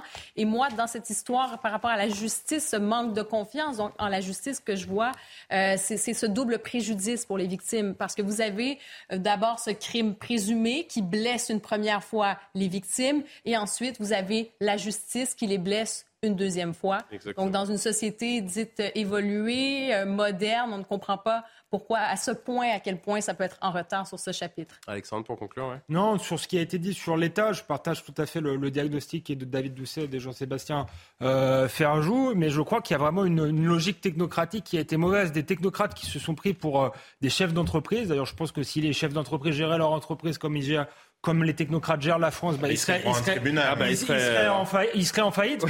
Surtout en prison. Ils ont cru appliquer des, des, process de management euh, et de rationalité euh, qui sont pas applicables dans l'État. Donc il faut rebâtir un État et surtout ils ont mis l'argent euh, dans le, la, la, même si j'aime pas ça, mais dans, la dépense sociale, plutôt que dans les services publics. Et je crois qu'il serait préférable d'avoir des services publics de qualité et qu'on se concentre sur créer du travail euh, pour, euh, pour, pour les gens, plutôt que du chômage et des revenus de, de, de subsistance. L'imam Iqiyoussen, épisode 15. Placé sous surveillance électronique, euh, l'imam réclamé par la justice française a été libéré aujourd'hui, assigné à résidence. Il est sorti de la prison belge dans laquelle il était incarcéré depuis fin septembre et repassera devant la justice jeudi pour décider en appel de son extradition ou non vers la France. Pour le moment, il doit être hébergé au domicile d'un ami. Les explications de Amy Schulz. L'imam Iqiyoussen a quitté la prison de Tournai. Il y était incarcéré depuis la fin du mois de septembre. Alors il n'est pas libre pour autant. Il a été placé sous bracelet électronique. Il est assigné à résidence. Il va devoir rester chez une de ses euh, connaissances. L'adresse, hein, le lieu de résidence a été euh, fixé dans l'ordonnance de libération. Il n'est donc pas libre de se déplacer euh, comme il le souhaite et il a un nouveau rendez-vous judiciaire dès jeudi. La Cour d'appel de Mons doit examiner la demande d'extradition déposée par la France. Il y a un peu plus de deux semaines, la justice belge a refusé de remettre l'imam aux autorités euh, françaises en expliquant que le mandat d'arrêt européen n'était pas légal. Il faut rappeler que la France reproche euh, aux Marocains de s'être soustrait à une mesure d'éloignement, d'avoir quitté la France juste avant que le Conseil d'État ne valide son expulsion. Or, cette soustraction à une mesure d'éloignement n'existe pas dans le droit belge. Le parquet de Tournai avait fait appel de cette décision, d'où cette euh, nouvelle audience jeudi à huis clos, à l'issue de laquelle on saura si l'imam Hussein est renvoyé en France ou s'il peut rester en Belgique. Commentaire, euh, Alexandre Devecchio, l'État français prend camouflet sur camouflet dans cette affaire. Oui, c'est euh, l'État français. Ce n'est pas une humiliation. C'est l'État français, mais c'est aussi, ça, ça, révèle ce qui est devenu euh, l'Europe. un lieu où on prône l'ouverture, la disparition finalement du droit national, où il faut tout harmoniser, et en fait on se, se rend compte que tout d'un coup, on se souvient des frontières euh, du droit national quand il s'agit de, de, protéger, excusez-moi euh, du terme, euh, un islamiste. Donc ça, ça montre la folie et le paradoxe dans lequel on est, on est enfermé. C'est un dossier qui est quand même très très mal ficelé du début à la fin. oui, le ministre de l'Intérieur a très mal ficelé, a voulu faire de la propagande, ça s'est retourné contre lui. Mais c'est quand même révélateur. Et puis la Belgique, excusez-moi, ils ont eu Molenbeek, des attentats, qu'est-ce qu'ils veulent Parce que c'est, il a fabriqué une génération d'islamistes ce, euh, ce monsieur.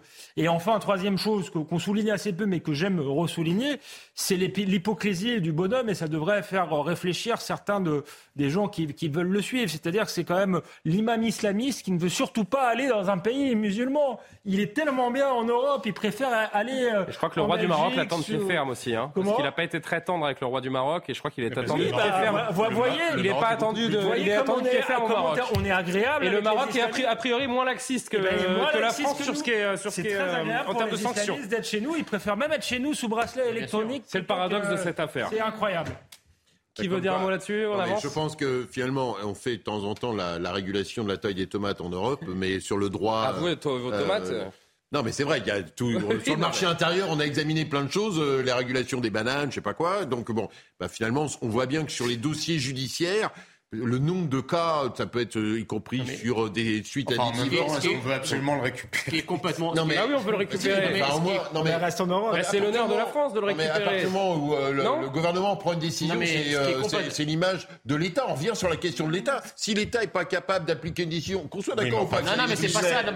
L'État, il est en défaite face aux nombreux prédicateurs islamistes qui tiennent le même genre de discours que les mêmes Que lui soit présent sur le territoire français ou belge pour qu'on le ramène qu'on le renvoie, qu'on n'arrive pas à le renvoyer, etc. Si les Belges veulent le garder, qu'ils le gardent. Occupons-nous de tous les autres prédicateurs islamistes qui continuent à tenir plus ou moins les mêmes discours. Une fois que le gouvernement, donc l'État français, donc nous, a pris cette décision-là, il faut que la décision soit respectée. Autrement, c'est notre crédibilité collective, même s'il peut y avoir bah, d'autres expulsés. Non, mais, voilà.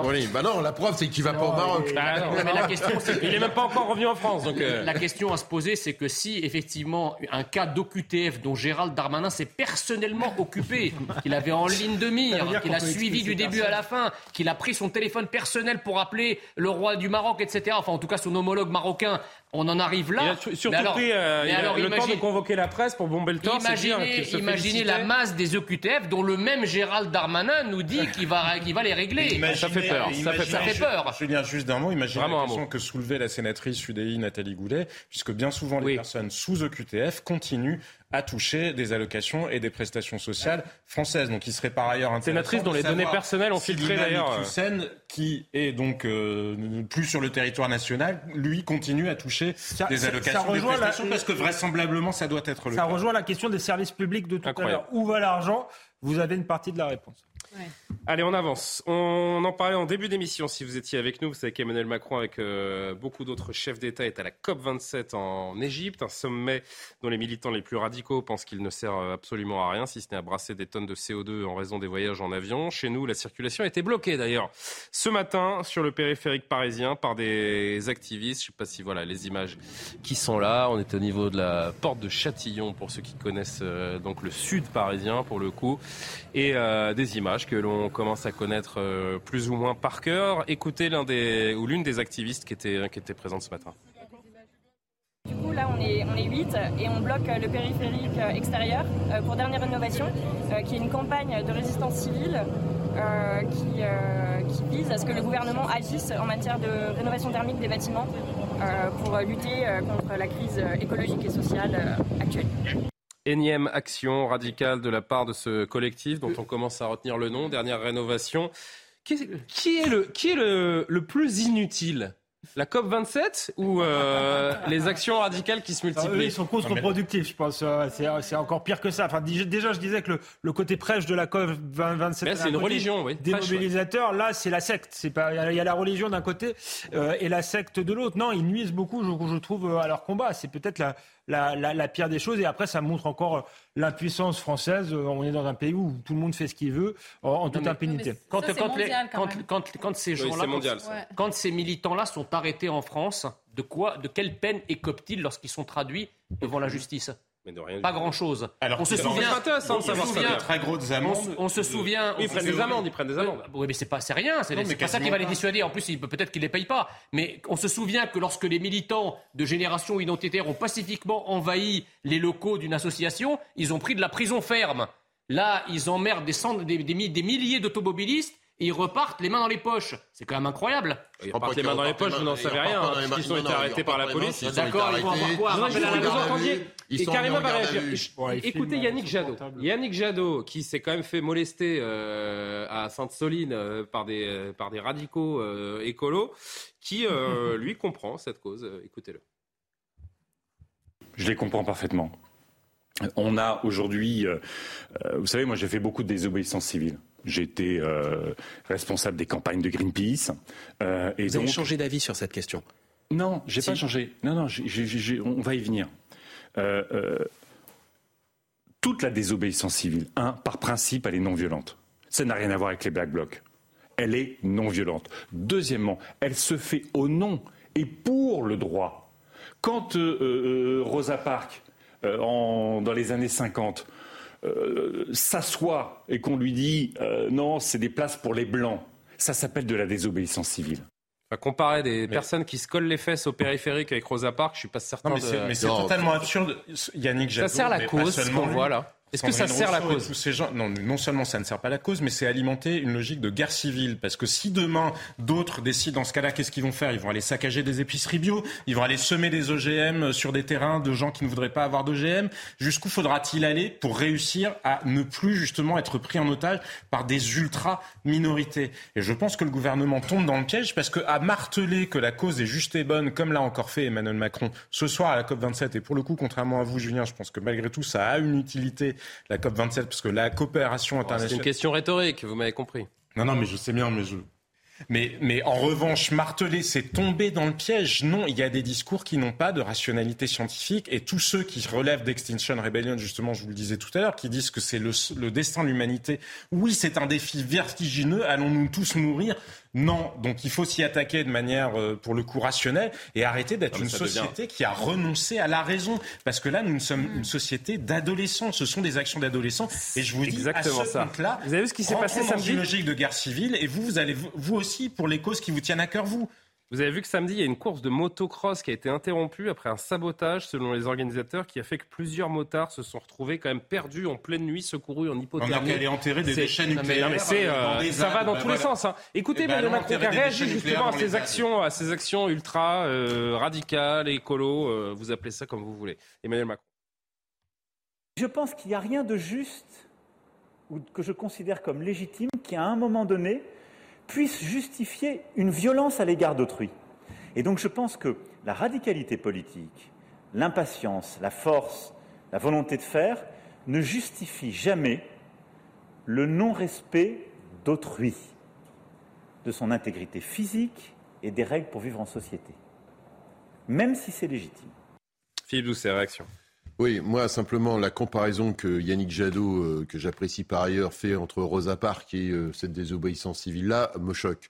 Rosa Parks, on est euh, aux États-Unis dans une phase de ségrégation absolue. Vous, vous les comprenez, ces radicaux donc, Là, on n'est pas dans une phase, enfin, on n'est pas dans, on est dans un pays de liberté. La preuve, on a même, d'une certaine point de vue, un excès de liberté, si je puis dire, par rapport à ça. Ça n'a rien à voir avec la situation de Rosa Parks et la ségrégation des Noirs aux États-Unis Oui, mais dans euh, leur pendant tête, les années. ils sont dans cette logique, non, mais la- hein, ouais, mais de- Ah, ils sont dans une mission qui les dépasse, là, hein. Non, mais Yannick Jadot, c'est Mm. quelqu'un qui a expérimenté. Il voit bien, effectivement, il a bien vu lui-même euh, qu'au moment de l'histoire des bassines de Sainte-Soline que lui-même se faisait traiter de vieux écologiste, en fait, hein, euh, d'être euh, hors, hors du temps par rapport à ça.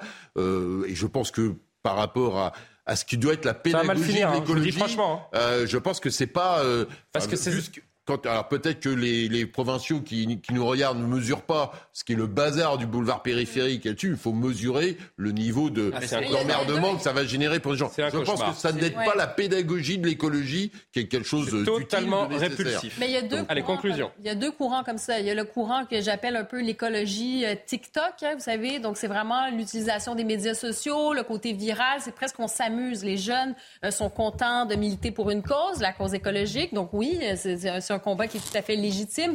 Mais il y a vraiment cet effet d'entraînement aussi avec les vidéos. Euh, donc, on en voit un petit peu partout à travers le monde. On en voit beaucoup dans les pays anglo-saxons. Euh, c'est vraiment quelque chose d'assez d'assez courant.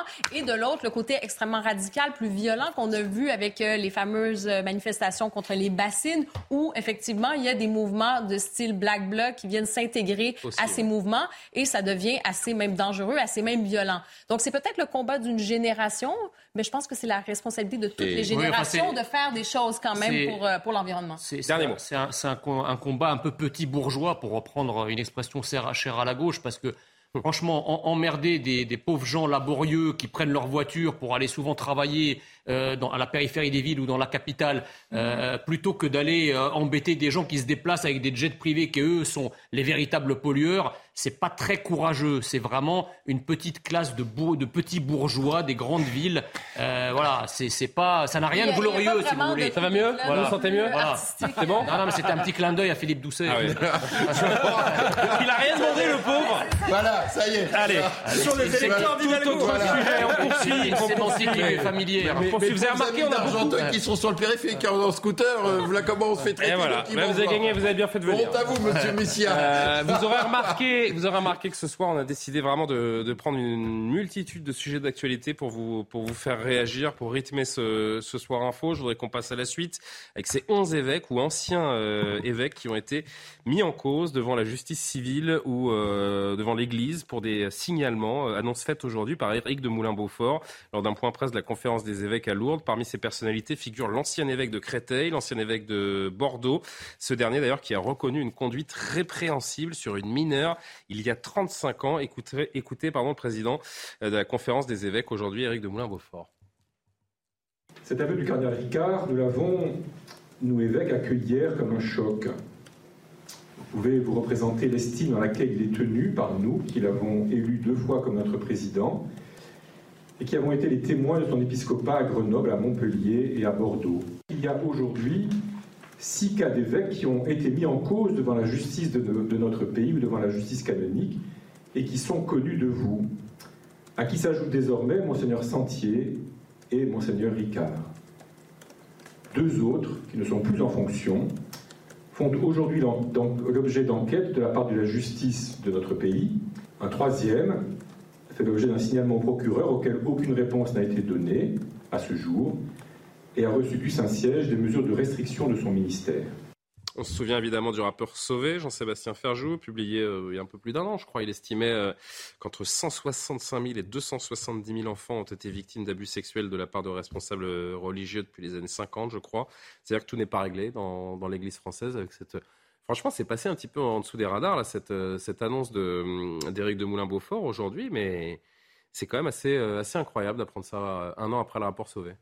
Il parle quand même du passé, et c'est précisément parce que l'Église fait un travail et qu'elle a le courage de le faire en tant qu'institution. Et je pense que ça doit être salué parce que pas tant d'institutions ont le courage de le faire. On pourrait regarder ce qui se passe notamment. Et moi, ce non, mais ce que je veux, je veux dire, c'est que je, je, je sais bien, vous faites bien de préciser que ça appartient au passé. Mais c'est pourquoi aujourd'hui, dans ce contexte-là, l'annonce était totalement inattendue Parce qu'il y a eu la révélation notamment d'agissement de l'évêque de Créteil et que ça a beaucoup troublé, comme vous pouvez l'imaginer, chez euh, les catholiques. 11 évêques, c'est vrai que c'est vertigineux. En revanche, moi, il y a un mot qui a été employé euh, par la conférence des évêques aujourd'hui et qui reprend l'expression du rapport Sauvé et que je trouve parfaitement déplacé, qui est celle de responsabilité systémique. C'est un problème qui est massif. Je comprends que l'Église engage sa responsabilité civile et sociale pour indemniser les victimes.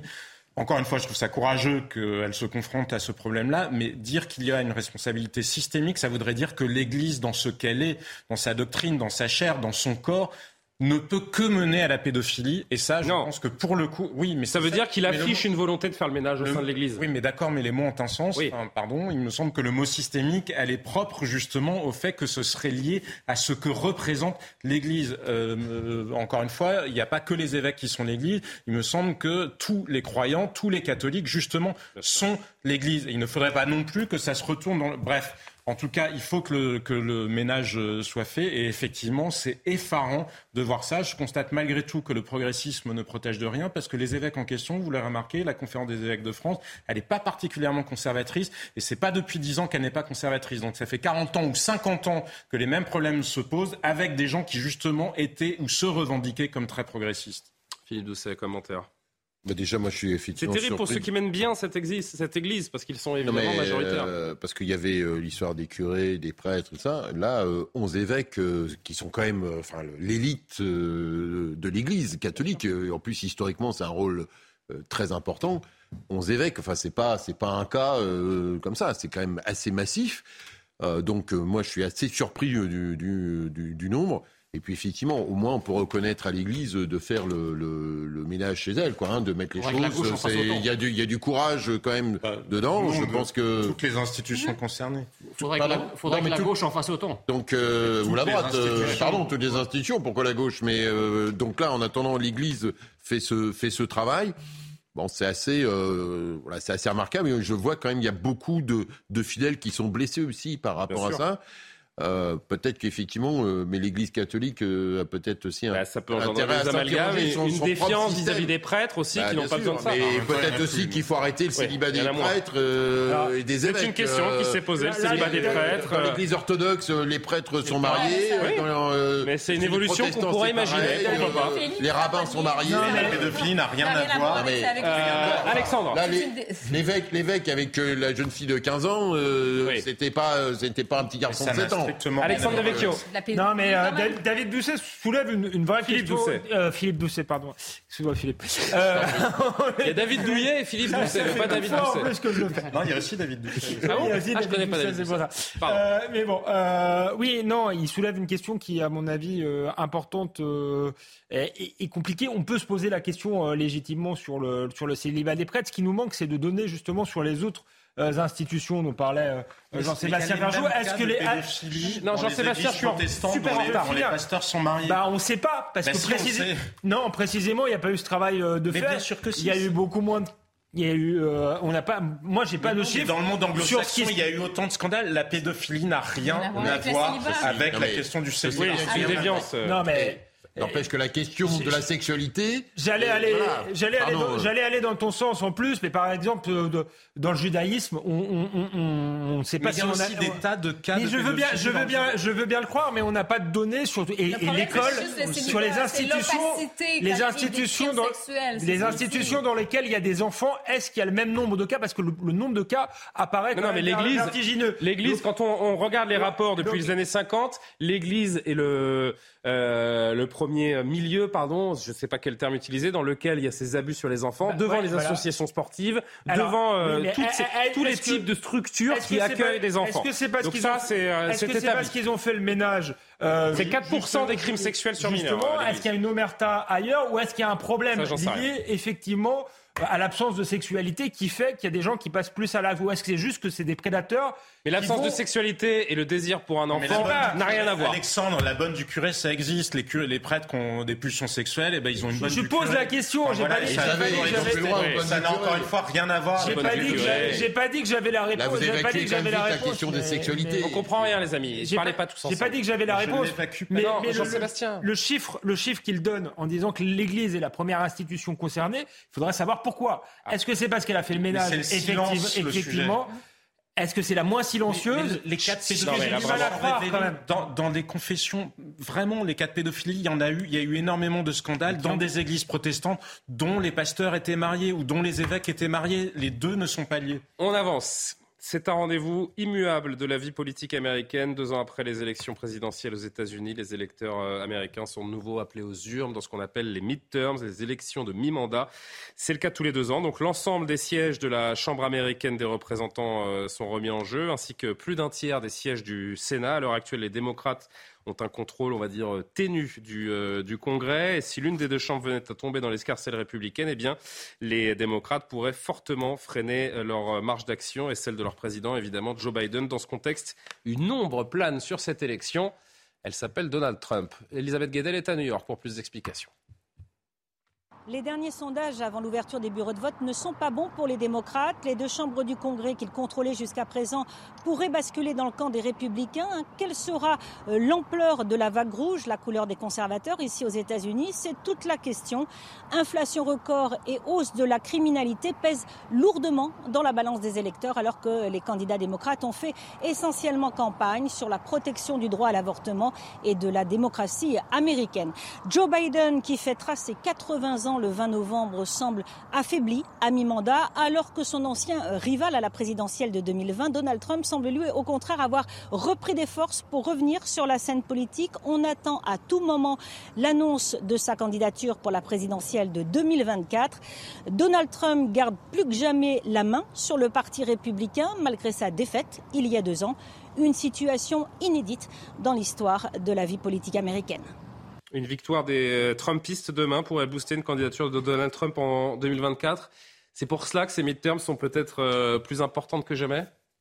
Ce sont des midterms effectivement très importantes, notamment euh, pour l'enjeu pour, Joe Biden, hein, puisque si les démocrates perdent la majorité, il est déjà à des taux d'impopularité assez conséquents.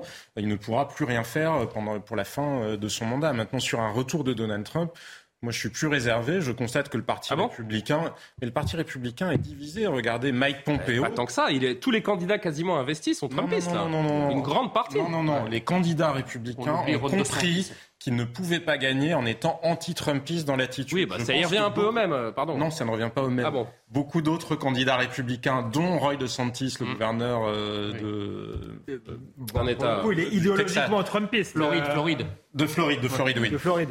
Ou Mike Pompeo, je vous en parlais, Mike Pompeo, qui était le secrétaire d'État américain, le ministre des Affaires étrangères de Donald Trump, se sont distingués parce qu'ils ont compris que Donald Trump avait, lui, capté l'angoisse de certaines catégories de la population américaine, mais ils ont aussi compris que potentiellement, par son côté too much en quelque sorte, il était l'obstacle pour les ramener véritablement au pouvoir. Et tout le Parti républicain n'est pas derrière la stratégie d'insurrection qu'on a pu voir euh, dans les milieux autour euh, de Donald Trump. Donc je pense que ils essaient, ils sont pas du tout comme Liz Cheney à vouloir faire de l'anti-Trumpiste à tout prix, de dire que le Trumpisme serait par nature, cher, Cheney. euh, le diable ou etc.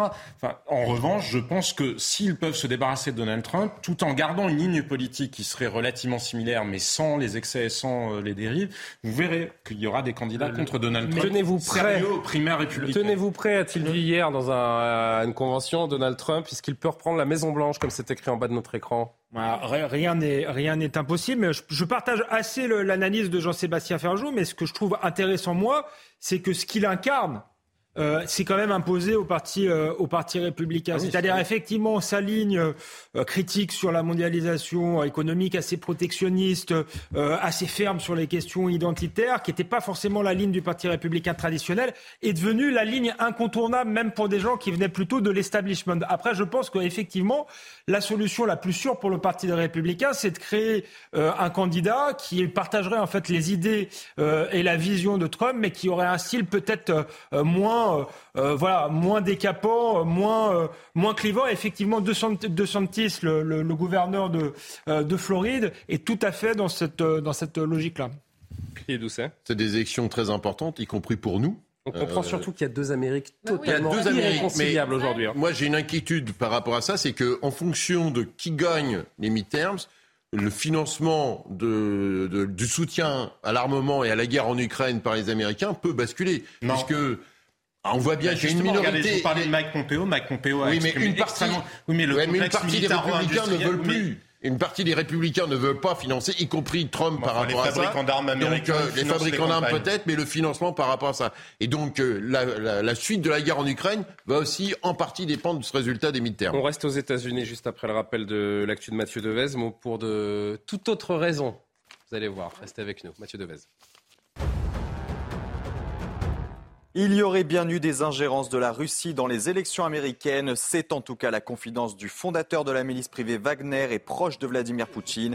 Et selon les renseignements américains, la Russie aurait envoyé au moins 300 millions de dollars à des partis politiques et des candidats dans plus d'une vingtaine de pays depuis 2014.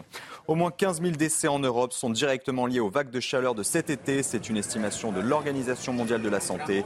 L'été 2022 a été le plus chaud enregistré sur le vieux continent, provoquant de nombreux records de température et de dramatiques incendies.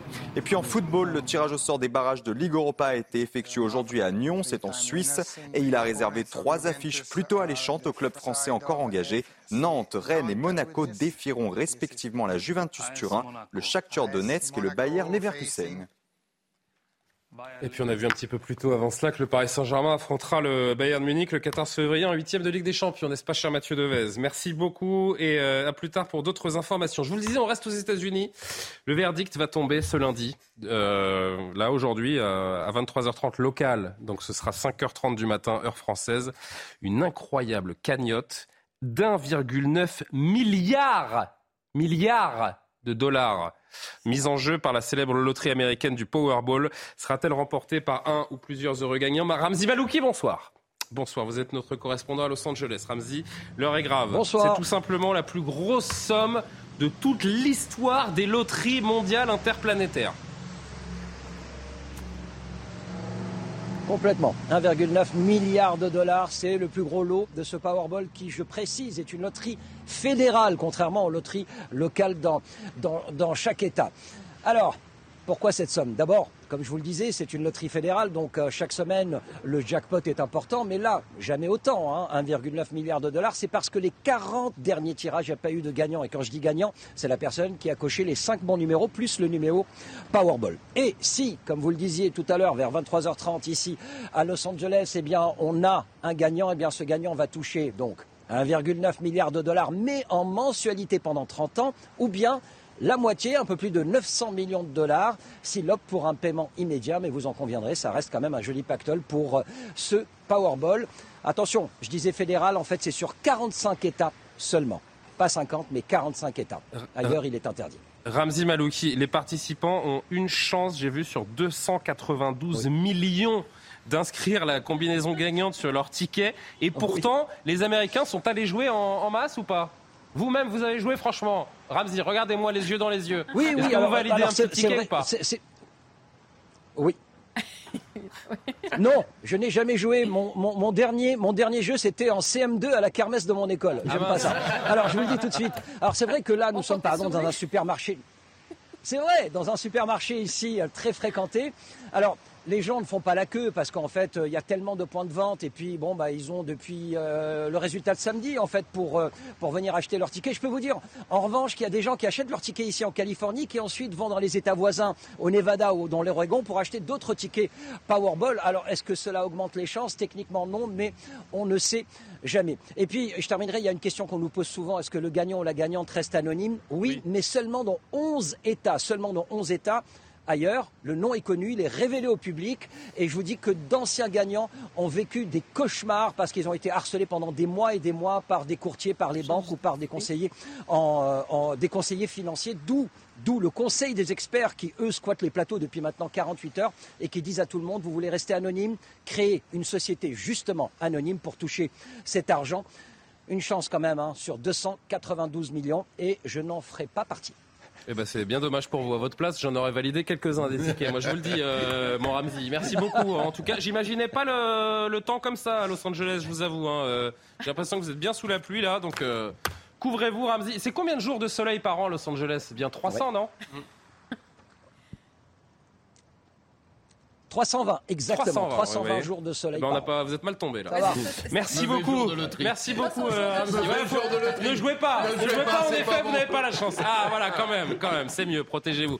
Merci beaucoup, Ramzi Malouki, en direct de Los Angeles. À titre de comparaison, j'ai vu que la probabilité d'être frappé par la foudre est d'une chance sur un million selon les autorités sanitaires américaines. Donc vous avez plus de chances d'être frappé par la foudre que de gagner au-delà euh, que de gagner 1,9 milliard. Mais euh, franchement, je me demande si c'est souhaitable. Euh, seule question sérieuse dans ce- cet océan euh, évidemment euh, d'inutilité, mais euh, est-ce que c'est souhaitable de gagner 2 milliards d'euros? Parce que c'est l'équivalent, hein, 1 milliard, 1,9 milliard de dollars, c'est la même chose qu'en euros.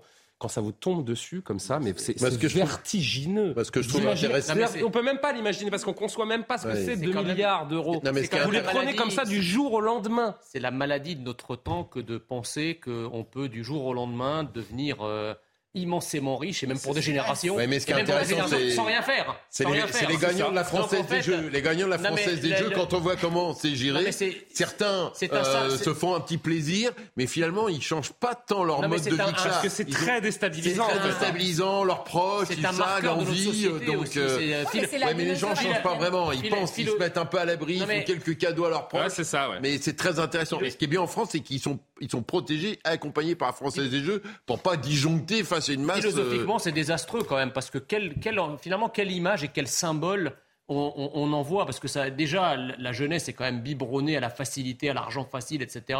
Euh, on voit qu'il y a des tas de, tra- de, de- tas de boulot, de Oui, postes, enfin, ça touche une personne sur 292 Non mais millions. d'accord, mais c'est c'est pas le non rêve. plus, euh, Non mais d'accord, mais ça, je veux dire, Euh, ça, enfin, ça Jean n'empêche pas des- veut faire influenceur ça- à Dubaï, ça, n'empêche pas des- terminer. ça- ça n'empêche pas des millions de personnes de tenter leur chance malgré. Oui, euh, mais parce le- qu'il y a- Et c'est d'ailleurs le Voilà. slogan, hein, le slogan euh, que l'on connaît. 100% des gagnants ont tenté leur Mais chance. parce que les psychologues ont travaillé dessus. On joue pas tellement pour gagner, on joue pour s'acheter le droit de rêver. Et donc, Oui, oui, c'est c'est 2 ça. dollars consacrés au ça. droit de rêver. Voilà. Sébastien Ferjou qui a gagné. Exactement. Voilà. Vous m'avez confié un secret tout à l'heure. Quand vous étiez, je peux le dire ou pas? Il, est- il a gagné euh, au loto américain, Ah ouais. euh, Jean-Sébastien Ferjou. il a gagné Et 10 au 000 Texas. dollars. Et au Texas. Il a gagné 10 000 dollars, dans la mais pub, je comme il n'avait pas les papiers, comme il n'avait pas Ouais. les papiers américains, il a été ponctué ouais. à 55%. Voilà, voilà. Bon, allez, c'est l'heure de la dernière image. On est très en retard. pas. C'est l'heure de la dernière image. J'ai une devinette. Une devinette. Je fais 50 cm pour 35 kilos. Qui suis-je? Ah bah d'accord. Vous avez échappé à une réponse de Jean Ouais, Messia. j'ai- j'avais. Ah, Jean, non, j'ai- pas j'ai- inspiré J'ai préféré m'abstenir. Bah oui, parce que euh, on est quand même en direct à la télévision. Je vais vous présenter Pou- Pumuckl. Il est considéré comme le, ptu- le plus petit poney Shetland du monde. Regardez-moi ça, trop Oh. mignon, le petit Il est animal. amoureux qui- des animaux. hein. Adopté, ah j'adore. Il a été adopté à trois- il, y a, il y a trois ans par une Allemande. Il est plus petit que ses compagnons de la même espèce, qui ne mesurent euh, eux-mêmes pas plus d'un mètre. Il a suivi une formation d'un genre particulier, le mini poney. C'est- Non mais c'est un c'est très intéressant. C'est un animal de thérapie. C'est un animal de thérapie. trop Il aide les personnes âgées pensionnaires d'une maison de retraite. Il travaille dans une ferme équestre où il vit. Sa propriétaire veut le voir inscrire dans le livre des records. Énorme. Il va falloir qu'il ait euh, atteint l'âge de 4 ans. Il a 3 ans parce que c'est à 4 ans que la maturité de l'équidé euh, s'affirme. Pour l'heure, le titre est décerné à Bombel qui fait 56,7 cm. Petit détail quand même, coiffure rapportée par le journal allemand Bild. Pumukel attache une grande importance à sa coiffure. Il porte toujours l'arrêt à gauche. Mmh. N'est-ce pas, Philippe D'accord. Oui, tout à fait. C'est pas bon. C'est pas bon pour faire pour l'émission pour Allez. Jean ça, l'arrêt à gauche. Samia Roulette, Caroline Leplace, on prépare cette émission. Je les en remercie. Je suis très en retard et je suis désolé. Passez une très bonne soirée. L'heure des livres, l'édition de la nuit sont à suivre. CNews.fr pour toutes les infos. À très vite et à demain surtout. Bonne nuit. On veut la donner.